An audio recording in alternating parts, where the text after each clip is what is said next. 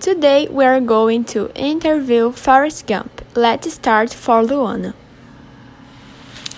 Who made the investment for Apple? Lieutenant Dan. What did you do with the Apple investment money? Reformed the church he attended, built a medical center in the city of Bubba, and gave Bubba's share to his family, enough that they would never work again. How did you get the money for Apple?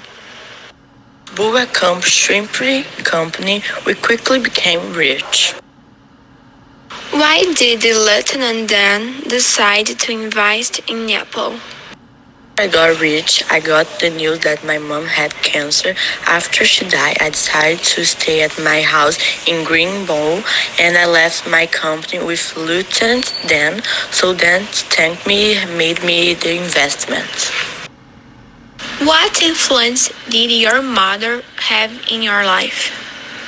Everything she taught me, I applied, so she helped me to see people's criticisms as a compliment For answer our questions, Forrest,